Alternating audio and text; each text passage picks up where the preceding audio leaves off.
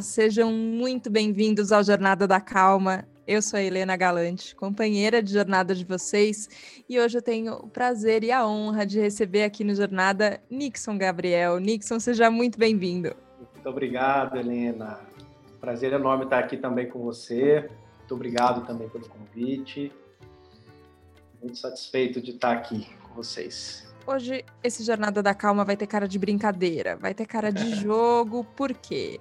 Eu conheci o Nixon através de uma coluna Tal Felicidade, de um nome muito, muito inspirado que eu amei. A vida é um jogo e isso não é uma metáfora. Fiquei entregada já desde o começo. É, o Nixon é psicanalista, é especialista em jogos de autoconhecimento, então não é qualquer tipo de jogo ali também. A gente vai entender um pouquinho isso aqui no Jornada. É, mas eu amei que você falou sobre metáfora e a gente usa tantas metáforas para falar das coisas, só que você falou: ó, não é uma metáfora, não. Vamos olhar para o que, que tem num jogo para entender que é jogo, é jogo mesmo. Conta Sim. mais para a gente, Nixon, como você chegou nessa, nessa percepção lúdica e ao mesmo tempo tão realista da vida? Legal, vamos lá. Bom, eu vim das mesas de jogos, né, Helena? Na minha adolescência, jogava os jogos de RPG, são chamados role play games, são jogos de contação de história. Nesses jogos de contação de história, você tem um personagem você tem um narrador que narra uma história e esse personagem, dentro desse mundo imaginário, ele interage com essas histórias. Né? Não existe um final prescrito. É, as coisas vão acontecendo conforme as decisões vão sendo tomadas. O jogo vai se desenrolando. Né? E conheci isso na minha adolescência, com 11, com 12 anos, né?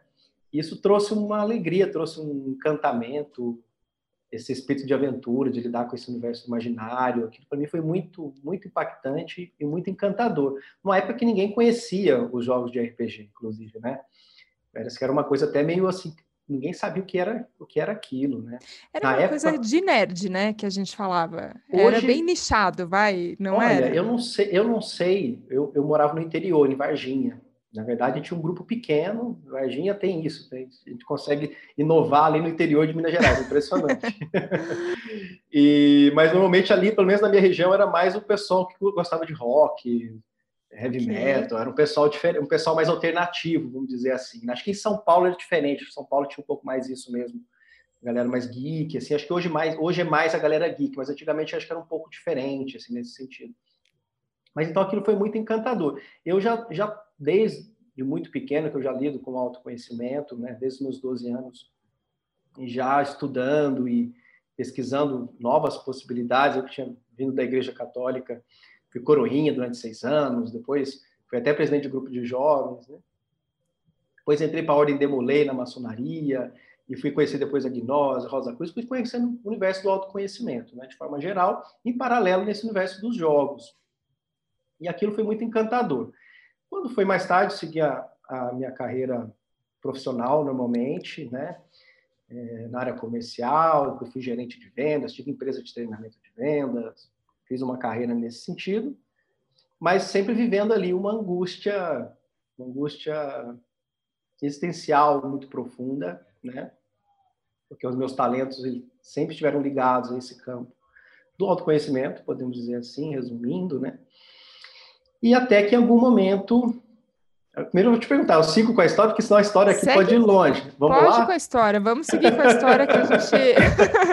vamos, vamos, entrar nesse jogo, nessa brincadeira, é, bora. Porque conforme eu vou contando aqui, eu já vou, opa, peraí, vai longe essa história aqui. Mas vamos, vamos tentar resumir um pouquinho aqui. Né? É, e aí passou esse, esse tempo todo, eu naquela crise, muitos anos foram se passando, e uma crise mesmo com a minha identidade profissional e tudo mais. Até que, em determinado momento, eu conheci um, que é um grande amigo, um psicólogo, o Dr. Hugo, considero ele assim, um grande mestre da teoria junguiana, da psicologia analítica. E quando eu encontrei ele, foi um encontro muito interessante, porque eu trazia uma bagagem de conhecimento relacionado ao universo da espiritualidade, diversas vertentes das mais profundo das escolas iniciáticas e tudo mais, e o Dr. Hugo trazia aquela ciência profunda da psicologia, né? E foi um grande encontro, né? Porque eu abri, pude abrir para ele esse outro universo e ele me trouxe, foi um encontro com a própria psicologia. que era, acho que era tudo que faltava para fechar essa minha, essa minha equação na busca da felicidade, na busca né, da plenitude, né? Porque de fato eu vim de uma infância muito desafiadora, né? Passei, conheço o sofrimento profundo, né? Mas sempre tive focado em buscar uma uma saída, né, para isso. E aí com esse encontro com a psicologia, eu tinha uma ideia de trabalhar grupo com grupos. O doutor Hugo vendo ali o meu talento, o conhecimento que eu já tinha, falou: olha, eu tenho aqui muitos pacientes eu sinto necessidade de fazer um trabalho em grupo. Quem sabe então a gente não une então os jogos com isso você desenvolve alguma coisa. E aí eu utilizei os jogos de RPG dentro das é, em grupo, né, com os pacientes dele. A gente criava ali as histórias baseadas nos próprios traumas, nas próprias questões desses pacientes. E o doutor Hugo ficava ali sentado com o caderninho, só anotando e observando. Né. E ele percebeu que quando ele voltava para a sessão, a sessão dinamizava, as coisas aconteciam. Clientes já tava, que ele já estava atendendo há muitos anos, quando passava por aquela experiência, revivendo aquelas histórias através de um personagem dentro do jogo, alguma coisa acontecia, né? E aí, para quem estuda um pouquinho de psicologia, vai encontrar um pouco de referência nisso lá no psicodrama, né, né nesse, nessas vertentes, ou talvez um pouquinho mais hoje nessa nova linguagem da constelação familiar, por exemplo, né? É, e aí eu estava nesse processo, né, Helena? É, encantado ali com a aplicação, testando jogos, mas financeiramente ainda muito, muito instável, tentando ganhar dinheiro com aquilo, não estava uhum. pronto ainda, vamos dizer assim, né? Até que um dia eu estava é, no sítio do Dr. Hugo, é, e naquele mesmo dia eu fui na casa de uma amiga e eu vi um livro, aquele livro de Leonardo Boff, que talvez muita gente conheça, que é a história da águia e da galinha. E eu li aquela história, e aquela história mexeu comigo profundamente. Porque eu me vi exatamente naquela história. Então, resumindo aqui para quem está nos ouvindo, né, não, vou, não vai dar para me contar a história aqui, o tempo programado aqui não vai permitir, mas é, é, em resumo é a história de uma águia que foi criada com galinhas, que acreditava que era galinha, e aí um naturalista ele encontra a águia naquela situação e tenta fazer aquela águia voar, mas ela pula e volta a ciscar. Ela quer estar junto com as galinhas, né? Então é toda uma jornada ali para que ela consiga realmente dar esse primeiro salto e esse e esse voo e vai mostrando essa crise de identidade, né? Que ela não quer ir além dos seus, ela quer estar ali junto. Aquilo mexeu muito comigo, porque eu me vi exatamente daquela forma, muito inteligente, cheio de talentos, com muitas capacidades, mas não conseguindo realizar, porque eu, até aquele momento eu tinha me tornado muito complexo por toda a jornada que eu já tinha feito de conhecimento dentro desse universo todo e de tudo aquilo que eu amava, que eu gostava, né? Muitas portas, muitas. Como é que eu ia organizar aquilo, transformar aquilo em uma profissão? Ou como que eu poderia viver fazendo o que eu gosto, né? E aí, então, nesse exato dia que eu entrei nessa crise, que eu li esse livro, que eu li essa história, é... Começaram a surgir outros símbolos relacionados à águia e por aí vai. Vou resumir a história aqui. Mas quando foi é, dois, três dias depois, eu estava escrevendo, na época eu escrevia muitas músicas por inspiração, e eu estava escrevendo uma música, é, normalmente usada em tradições, para músicas de fogueira, de, de rituais xamânicos de fogueira, evocando assim alegria, vamos dizer assim.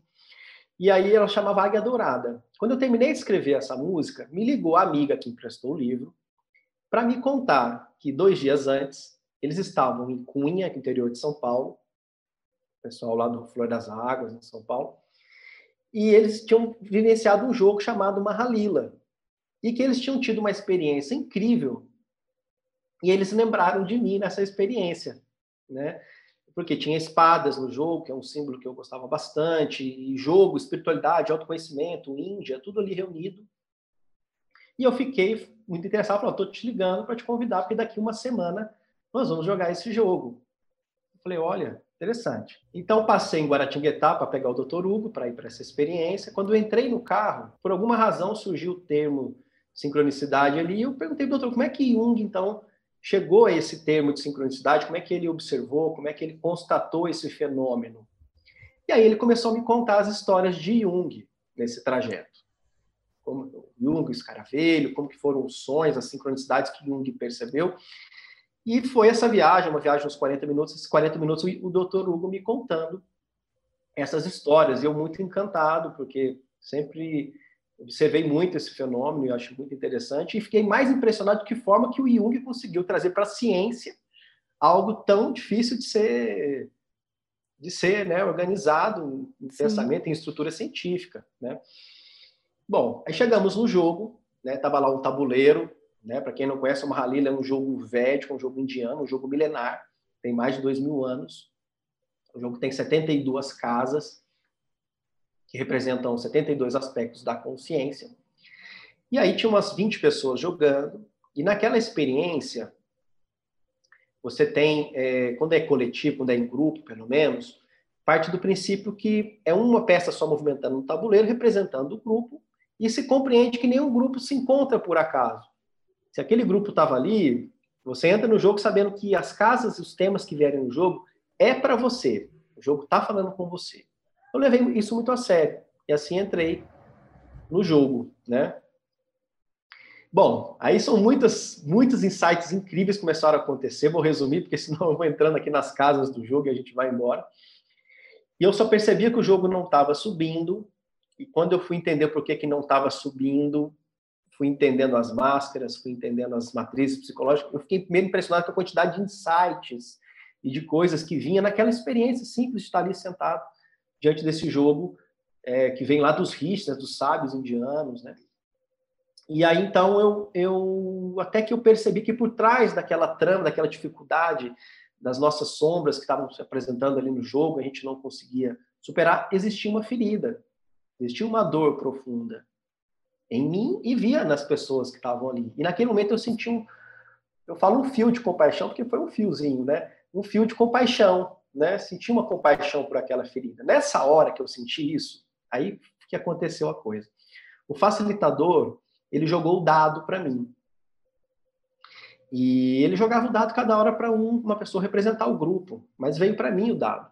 E eu lembrei na quando eu jogava RPG com os meus amigos adolescentes, eu lembro de uma cena que eu estava enfrentando o dragão, que era assim, ou eu tirava um 20 no dado com o meu personagem, acertava o pescoço do dragão, ou o dragão ia devorar meu personagem.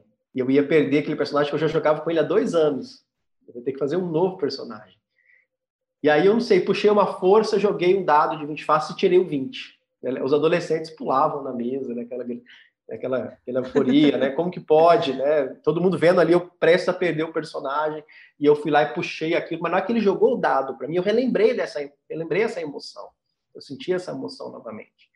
Joguei o dado, nós estávamos na casa 11, que é a casa das diversões. Eu tirei um 6 no dado, nós pegamos a espada da compaixão. Numa Halila, você tem 10 espadas e 10 serpentes. Quando você cai no punho da espada, você sobe no jogo.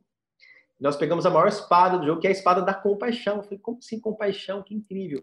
E ela nos levou para a última linha do jogo, no alto do jogo, para a casa 69, que é a casa do Criador, que na versão desse facilitador, até é, Juan e Tamirá, os queridos, que já jogavam Halila há mais de 30 anos no Brasil, eles é, caiu na casa da sincronicidade. E aí o doutor Hugo já olhou para mim, nossa, né, como quem diz, né, estávamos falando de sincronicidade, caiu na, na casa da sincronicidade. Mas é aí que vem o ponto assim, mágico da coisa toda. O facilitador falou assim, você tem direito a uma dádiva. E abriu um leque de cartas, eu puxei uma carta. Qual que era o nome da carta? Águia Dourada. E qual que era a história que estava o texto que estava escrito na carta? O resumo da história da águia e da galinha. Então essa foi a minha primeira minha primeira jogada, né? Meu primeiro rolar de dados diante do tabuleiro do Mahalila. E aí, nessa hora o grupo já estava muito feliz porque a gente tinha conseguido subir no jogo. Eu falei, gente, vocês não sabem, exatamente uma semana atrás, quando a, essa amiga minha, Mani, acabou de me ligar, eu tinha acabado de escrever essa música chamada Águia Dourada. E ela mesma falou, mas eu te emprestei esse livro da Águia Galinha, conta essa história. Eu falei, pois é, também. Então, a gente estava na Casa das Diversões, eu vou cantar uma música de diversões aqui. E peguei o violão, toquei, todo mundo levantou para dançar, foi uma festa, foi tudo muito lindo, né? Bom, esse foi o meu primeiro encontro. E aí, desde sempre infinitas sincronicidades acontecendo, as coisas acontecendo, e falei, e descobri que eu tinha uma missão realmente com, com aquele jogo, né? E aí foram sete, foram sete anos, talvez até um pouco mais, de preparação, de estudo, né? De trabalho interno também pessoal, para finalmente estar tá pronto para soltar esse trabalho, né? Mas quando eu tive que soltar esse trabalho, eu era diretor de uma rede grande de, de escolas, né, que também trabalhava com jogos no processo de desenvolvimento cognitivo, responsável pelo, pelo plantação de projetos educacionais em escolas públicas e particulares. Eu tinha um bom ganho, tinha grandes negócios que me davam excelentes comissões. E chegou o momento que eu tinha que dar esse voo da águia, eu tinha que soltar para sair para a vida, para viver de um jogo. Uhum. Não tinha ninguém ganhando dinheiro com isso, isso não era um negócio. E ainda fui para São Paulo, eu morava no interior de São Paulo, estava morando nessa época em São José dos Campos. Eu já fui para São Paulo sem conhecer pessoas, sem conhecer o mercado de São Paulo, para divulgar o projeto de um jogo que ninguém conhecia, ninguém sabia o que era. Mas, por sorte, né, me entregando para os sinais e para o fluxo da própria vida, as coisas aconteceram. As pessoas que foram passando pelo jogo foram ficando muito impactadas, muito encantadas. A metodologia foi se formatando com a prática. Né? Eu atendi pessoalmente bem mais de mil pessoas em São Paulo, até que a metodologia se formou. Uniu a jornada do herói, uniu os arquétipos e tudo mais. Né? Tentei resumir aqui, né? Nossa, mas é um, é um grande e lindo resumo, assim, porque quando quando você falou de sincronicidade, depois você usou a palavra aqui sinais, eu fico pensando muito isso, que a gente às vezes tem um pouco essa esse, é, quase essa vontade de observar, mas a gente talvez até nem saiba observar muito quais são os sinais que a vida está dando, para onde as coisas estão caminhando, para onde as coisas estão indo. É, e acho que você começou a perceber isso, assim, aonde as coisas se encontravam, para onde elas apontavam. Eis que você chega nesse jogo Mahalila, gente. Eu nunca tinha ouvido falar desse nome, desse jogo que é tão tradicional. Depois a gente vinha estudar, conhecer e experimentar o jogo com o Nixon. Eu queria contar isso para vocês ah, que, que a gente é, fez juntos essa experiência de, de entrar nesse tabuleiro que é muito curioso, gente. Vou dizer que você fica de cara com você mesmo. É, parece, parece uma coisa de sorte. Ah, você está só tirando um dado, ou você está ao acaso escolhendo uma carta, uma coisa assim. Só que tudo que vai aparecendo te conta alguma coisa sobre o momento que você está vivendo, sobre qual que é, qual que é o desafio que você está enfrentando agora e o que está te segurando, o que, que, o que, que pode te levar mais para frente. Eu fiquei muito impactada com a experiência de, de entrar no jogo e descobrir todas essas coisas. É, só que eu. E, e, aí também teve a ver uma coisa que saiu no meu jogo, que a gente pode falar aqui também, mas eu gostei porque ele, ele é um processo de autoconhecimento que ele é divertido também. Isso não significa que que não lide com questões profundas. Fiquei pensando e estou pensando desde que a gente jogou em muitas coisas que saíram, em muitas casas, é, como, como o Nixon estava falando aqui, então cada casa tem um nome, tem um, é, um momento que, que representa aquela casa no processo de evolução da consciência, subir até o ponto da iluminação, então estamos todos nesse caminho, nessa jornada da iluminação, então em que ponto que a gente está dessa jornada? Você fica de cara com coisas que são complicadas, às vezes, de olhar para você mesmo, mas tem um ponto que é divertido, que é legal, você está jogando um jogo. É, e eu fiquei pensando isso, assim, o quanto vivendo no dia a dia normal, a hora que você tem que tomar uma decisão, vou fazer uma transição de carreira, agora vou abandonar uma carreira aqui que eu tinha, vou seguir outra, ou agora vou mudar de cidade, ou agora eu vou aceitar o convite de uma amiga e vou sei lá, pegar o carro e dirigir não sei quantos quilômetros para encontrar algumas pessoas que eu não sei quem são, para fazer uma experiência junto com elas e jogar um jogo de tabuleiro com elas. É, quando tá na, na vida real, vai aqui nas coisas acontecendo, a gente esquece que pode brincar durante, né? É, e só que você transformou o jogo no seu trabalho hoje também. E eu queria entender isso para você, Nixon. O quanto é o quanto você consegue manter do, do lado divertido, é, sem perder o lado profissional sério que está envolvido? Legal, boa pergunta, hein, Helena? Uau. Foi no ponto. Mas antes eu queria dizer só uma coisinha, Helena. Primeiro, te parabenizar como jogadora, Né? Comecei perguntando para Helena assim, Helena, você quer um jogo raso, médio ou profundo? Ela falou, eu quero um jogo profundo. e você foi, você jogou, você foi fundo, você foi fundo. Mal sabia eu, gente, o que, que eu estava pedindo, mas tudo bem. aconteceu, né, Helena? Foi, foi. Aqui, né? é, bom, Helena, de fato, esse é um, esse é um desafio para mim também, né? É, esse equilíbrio entre essa seriedade que às vezes a vida exige e essa profundidade, porque o caminho do autoconhecimento, ele é um caminho profundo, né? Quando eu falo da vida profissional, para mim, a vida profissional também está a serviço do meu autoconhecimento. Esse é o, é o ponto principal da vida, né? Isso deve estar à frente de tudo, né? Quando eu, uma das coisas que me motiva, por exemplo, a trabalhar, prosperar, e, e graças a Deus as coisas estão acontecendo muito bem, é exatamente ter mais nutrição, mais sustentação para minha própria jornada de transformação interna, né? Ter mais suporte, mais conforto também para fazer esse esse caminho, né? E o caminho do autoconhecimento é ir em direção à cura da nossa criança ferida. Essa é, resumindo, o grande trabalho é esse. Todos nós carregamos marcas profundas. Quem pode dizer realmente que está com o coração totalmente aberto, plenamente o tempo todo? Mas a grande verdade é que nós somos nós mesmos quando a gente está podendo amar mesmo de verdade. Esse é, é, é o ponto. Mas para conseguir isso, é um trabalho de cura dessas feridas que são como capas né, que cobrem o nosso coração. E essa jornada de autoconhecimento é ir trabalhando, tira, removendo essas capas, né, transformando, e para isso exige que a gente tenha que, em algum momento, a gente tem que entrar em contato com emoções negadas. Então, nem sempre dá para ser prazeroso, dá para ser alegre, mas dá para tornar isso mais instigante, dá para tornar isso uma grande jornada, uma grande aventura. Porque a criança, quando joga o jogo, ela leva muito a sério o jogo. Sim. A criança, quando ela vai para o jogo.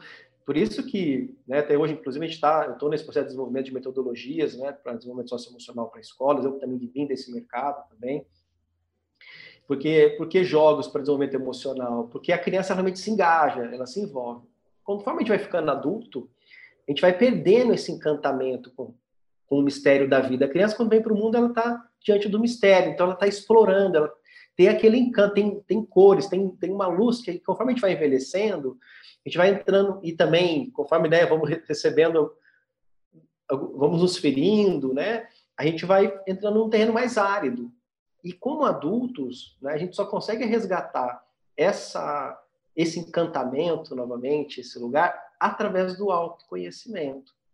E aí, se a gente une isso com os jogos, a gente consegue pegar, é, ver esse grande desafio que é as emoções, que é a própria vida, que o tempo todo nos, nos, nos provoca, né? nos, nos exige né? bastante em alguns momentos. Se a gente entende que isso é parte do processo, e que a vida ela também está a serviço da, dessa transformação mais profunda, o caminho fica mais interessante. Aí eu posso realmente jogar o jogo de verdade. E aí quando eu falo que isso não é uma metáfora, eu estou falando sério, né? Porque é um jogo mesmo. É um jogo mesmo. A gente passa de fase, a gente tem desafios, a gente colhe tesouros no caminho. Né? Quem chegou um pouco muito perto dessa compreensão a respeito da dinâmica desse jogo é o próprio Joseph Campbell, né? Muitos devem conhecer, devem ter falar da Jornada do Herói, que é o que está presente no, no, no, no, cinema, nas grandes histórias, né? porque ele percebeu Sim. essa síntese nas histórias de toda a humanidade. Então, Matrix, Senhor dos Anéis, é, é, Star Wars, todos foram feitos com base na Jornada do Herói. E por que que toca a gente? Por que, que normalmente tem esse, esse impacto coletivo tão grande? Porque está falando de algo que acontece dentro de nós, né? Gente passa por essas etapas, por essa jornada, né? Então, por mais desafiador que eu esteja vivendo em algum momento da minha vida, eu sempre estou dentro desse desse espírito e tudo fica mais fácil. Mesmo que esteja difícil, eu sei que é uma fase do processo, né? E eu vejo aquilo como desafio para um crescimento, um desafio para me levar para um novo nível, para me levar para uma nova fase, para me colher os prêmios, os tesouros também dessa dessa jornada também. Sabe que eu achei muito interessante desse ponto de vista, porque quando a gente pensa em jogo, tem até a expressão, né? Jogo de sorte, jogo de azar. E muitas vezes a gente fica vivendo falando assim: ah, eu tô com sorte, ah, eu tô com azar, ah, que droga que isso aconteceu, ah, que bom que isso aconteceu. A gente vai é, categorizando tudo que está acontecendo.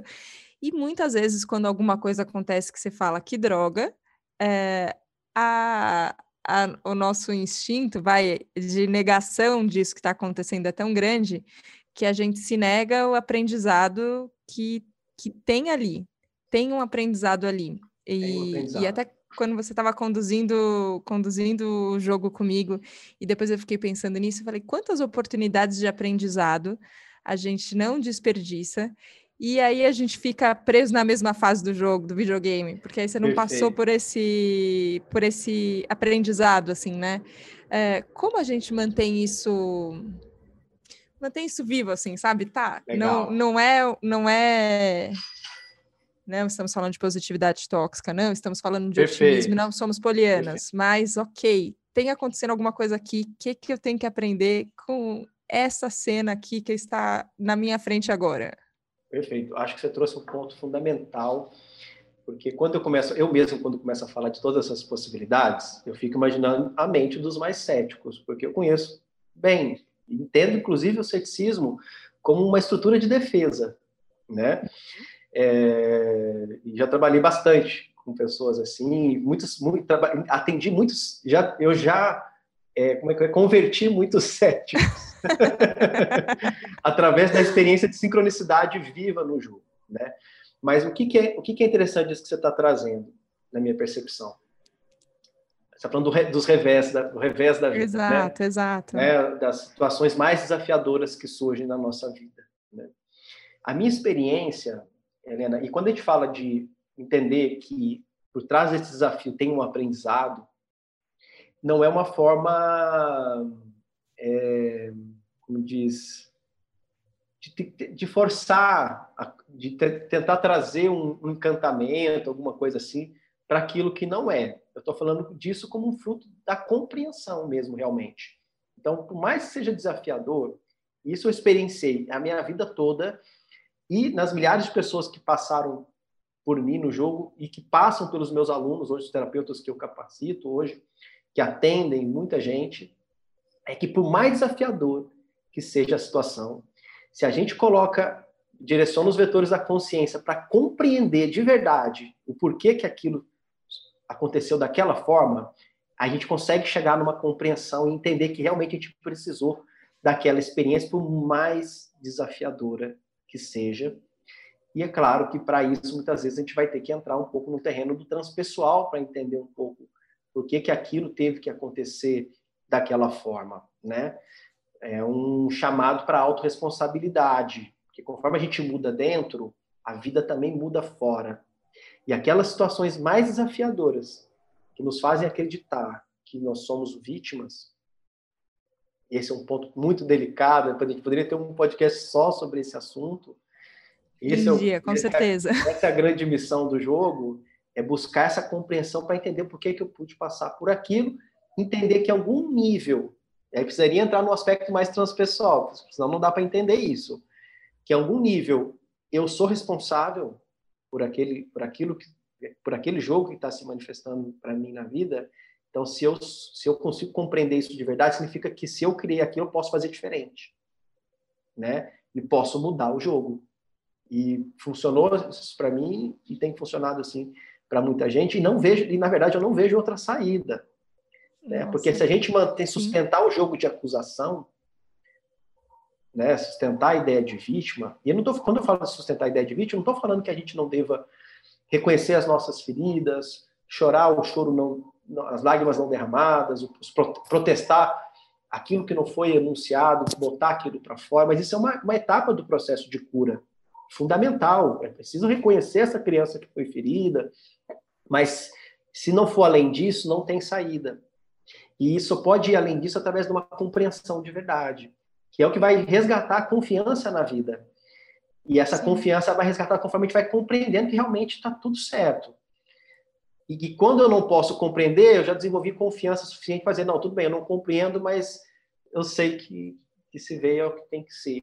E aí, se eu posso compreender, fica muito mais fácil. Aí é possível entrar no que tem se falado tanto, que é o flow, né? que, é, que é o fluxo.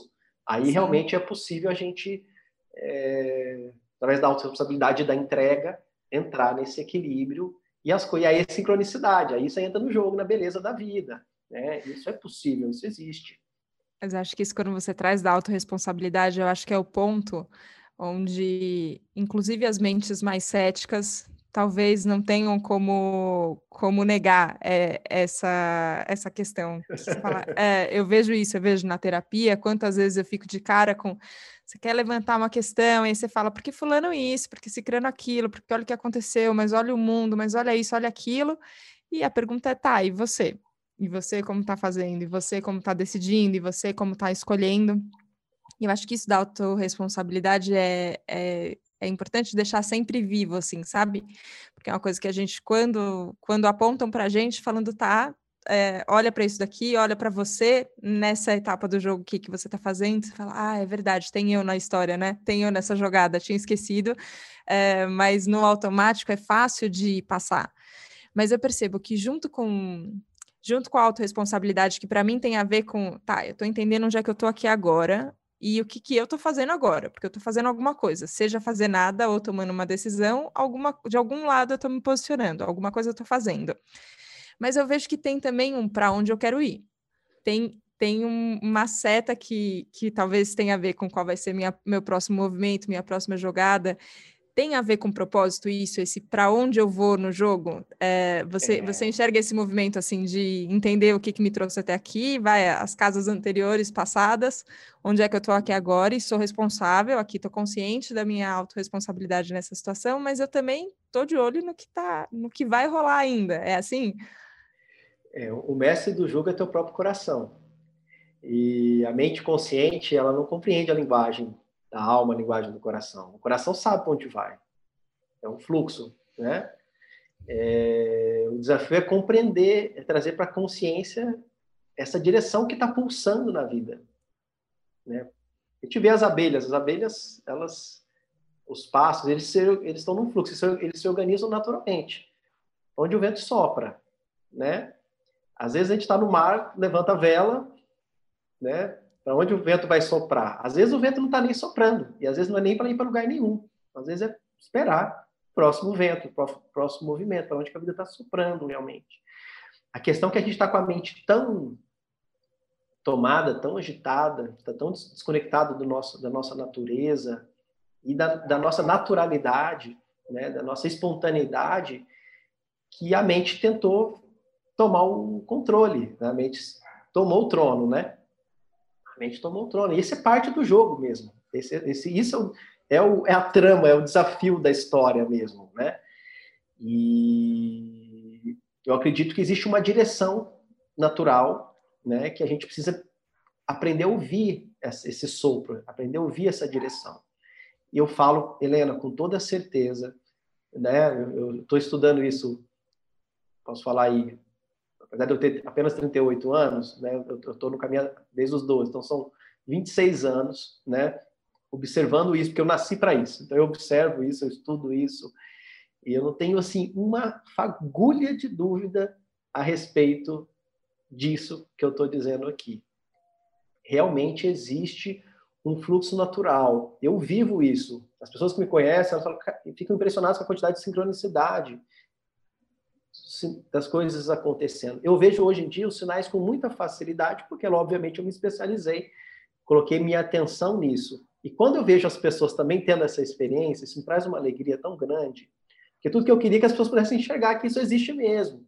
Existe essa possibilidade real de parar, entender os sinais. Os sinais vêm como? Não é uma voz estrondosa que vai vir das nuvens.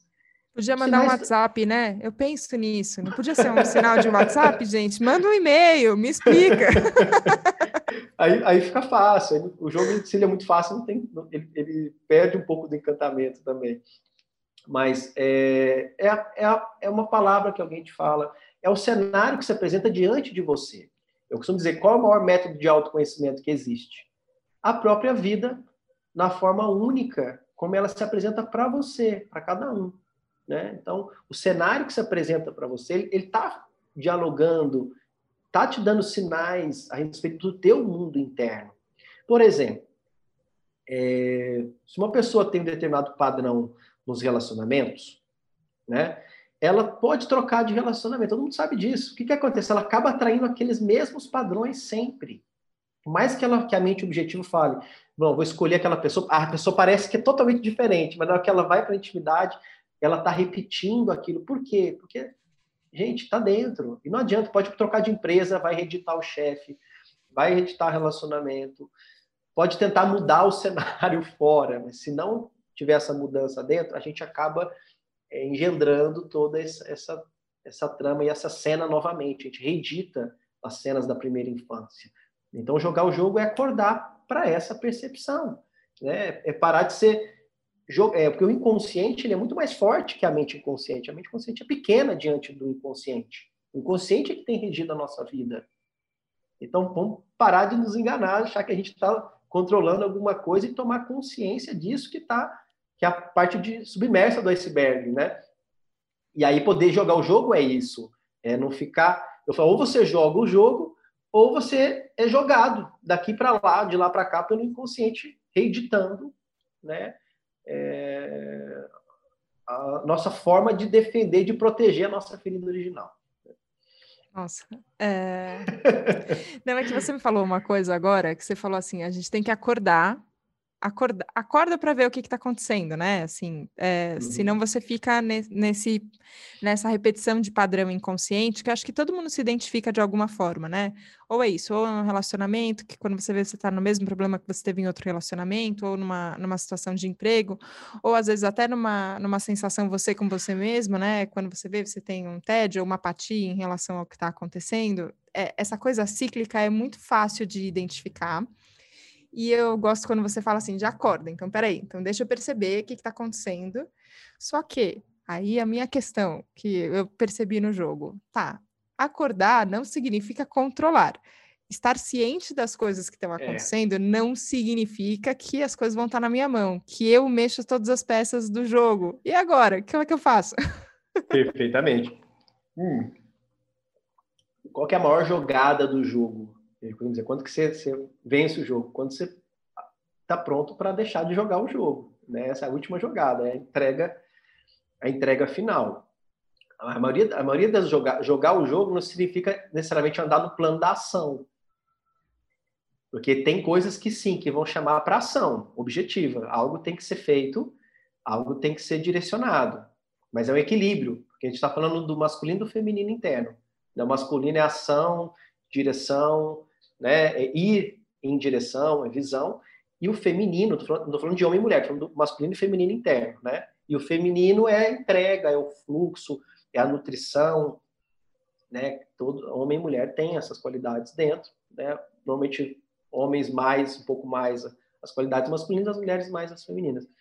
E algumas jogadas do jogo exigem muito da qualidade feminina, que é essa qualidade de entrega, de sair do controle, para você entrar como se fosse as, as águas, né? entrar no fluxo. O rio ele vai em direção ao mar. Ele sempre vai buscar a direção do mar.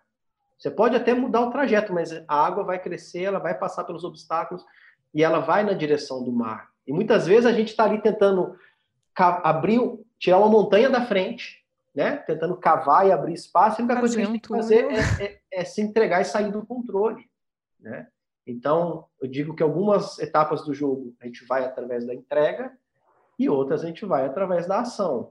E aí esse equilíbrio de entender o que está pedindo no momento, né? Mas conforme a gente vai desenvolvendo ambas as qualidades internas, a gente vai... O grande desafio é realmente integrar essas, essas forças internas, né? Mas o, o desafio da entrega, Helena, o desafio maior, o que, que é? Está relacionado ao nosso medo mais um dos nossos medos mais profundos, que é o medo de entrar em contato com a nossa dor e aquela ser a nossa realidade final e não ter saída. Porque o caminho das emoções, que é a entrega, ele vai exigir que a gente tenha que entrar com essa emoção que a gente está escondendo, protegendo, fugindo escapando dela o tempo todo. Nossa capacidade de sentir profundamente. Se entregar é ter que florescer isso, isso vir para fora. Enquanto a gente não deixa isso florescer e desaguar e circular, aquilo fica estancado de alguma forma e acaba inflamando de uma forma ou de outra. A vida acaba trazendo provocando aqui para ver se aquilo volta. É o rio, o rio ele está ele tá enchendo, ele está querendo ir para o mar. A gente está botando barreira, a gente está tentando segurar né, esse fluxo de emoção, esse fluxo do coração. E aí que, que não é possível. Então chega uma hora que a mente ela vai ter que se render. Né? A mente vai ter que chegar à constatação, realmente pela mente não dá para resolver tudo. O ego, o eu não vai conseguir controlar e fazer tudo. E isso é parte do próprio jogo, né? Para desenvolver essa qualidade de entrega, né? Aí a gente consegue avançar. Vou dizer que para mim essa experiência aqui do Jornada da Calma é é o meu maior treino e exercício de me render ao que está acontecendo, me render à conversa, ao fluxo dela, a como, como a gente se encontra. Acho que essa mesma disposição que quando você me perguntou, e aí, para onde a gente vai nesse jogo? Falei, ok, vamos, vamos lá, vamos com tudo. Eu acho que é a sensação que eu tenho de um, de um aceite seu de vir aqui e contar, por exemplo, tudo tudo que te trouxe, quanta. E tem história também, viu? O Nixon tem mais coisa para contar, gente. É, é, só o limite do tempo aqui que, que nos impede, mas daria para continuar muito. Mas tem uma, uma abertura e uma disposição sua que, que convida a gente a, a jogar junto, experimentar junto, e a gente vai longe também Queria te agradecer demais, acho que por todo o caminho, todas as suas decisões que você fez, todas as casas que você andou, todas as pessoas que você já ajudou a, a seguirem também nesse, nesse jogo juntos. Acho que vai ter muita gente muito curiosa, com muitas perguntas sobre o jogo da vida, sobre Mahalila, sobre você, onde a gente te encontra, Nixon, e onde a gente descobre mais. Conta. Legal, querida. Tem um site que é o www.ojogodavida.com jogodavida.com.br, tem o, o jogodavida.com.br e Instagram também é arroba o jogo da vida. Aí lá no meu Instagram tem um link com as páginas todas, YouTube, é, tem da pessoa fazer o teste pra, é, gratuito para descobrir qual é o arquétipo mais predominante, tem um monte de coisa interessante lá. É um prazer. Segue lá. é um prazer ter vocês lá comigo também. Beleza, Nixon. Muito, muito obrigada mais uma vez. Obrigado, Helena. Foi um prazer grande estar aqui. Ó, eu quero saber depois um pouquinho o desenrolar do teu jogo. Mais para frente você me conta depois, tá? Vou aguardar. Vou contar. Vou contar. Pode deixar que tudo aqui o jogo é aberto. Não tem como se esconder. Gostei, Essa é a magia do podcast. A hora que você muito abre. Muito lindo o seu trabalho, viu, Helena? Você está de parabéns. Que bom. Que bom. Um papel muito importante aí da entrada do autoconhecimento, principalmente nesse momento tão desafiador que a gente está vivendo. Vejo você aí com uma ponte aí para isso que é tão essencial, tão fundamental. Fico agradecido, tenho certeza também né, que todo o nosso time também está agradecido, todos os facilitadores que trabalham com o método do jogo da vida, né, as pessoas que já estão com a gente também, todo mundo, hoje mesmo eu compartilhei um pouquinho né, da, da, da, da, da tal felicidade, todo mundo adorou, então muito obrigado por tudo. Que legal, que legal. Eu que agradeço muito, Nixon. Obrigada. Obrigada a você, ouvinte do Jornada da Calma, que com a mente muito aberta e o coração aberto também, resolveu abrir aqui o jogo com a gente hoje. Obrigada, obrigada pela companhia, obrigada por estar junto. A gente se vê na próxima segunda, no próximo Jornada da Calma. Um beijo, tchau, tchau.